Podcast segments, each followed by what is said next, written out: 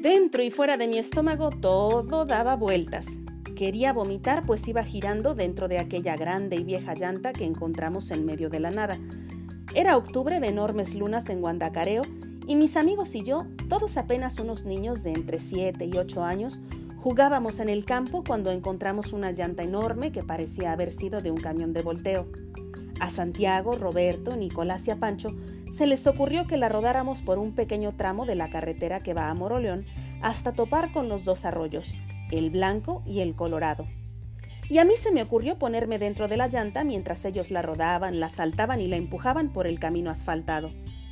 Eran alrededor de las nueve de la noche y el único sonido que se percibía eran las risotadas burlonas de mis amigos.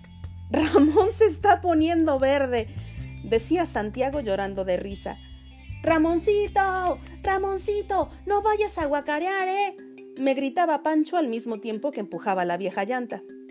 Entre todos mis pensamientos y las vueltas, apenas podía ver sus pies e inmediatamente sus cabezas entre árboles, la oscuridad del cielo y mis manos sosteniéndose de donde me era posible. Cuando por fin detuvieron la llanta de aquel camión, saqué mi cuerpo mareado y verde para intentar ponerme en pie y evitar a toda costa devolver la comida de la tarde.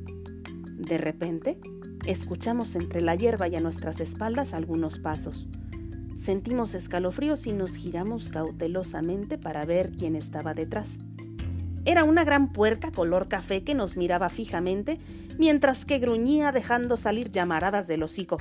Le brillaban los ojos y agitaba las orejas con una expresión fúrica.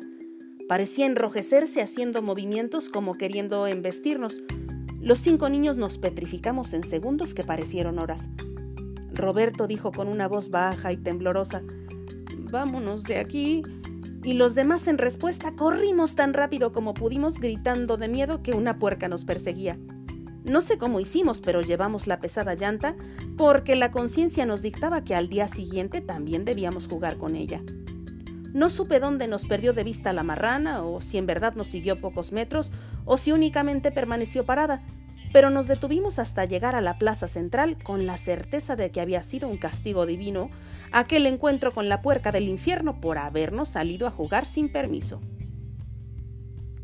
Foto, Plaza Central de Guandacareo, Michoacán.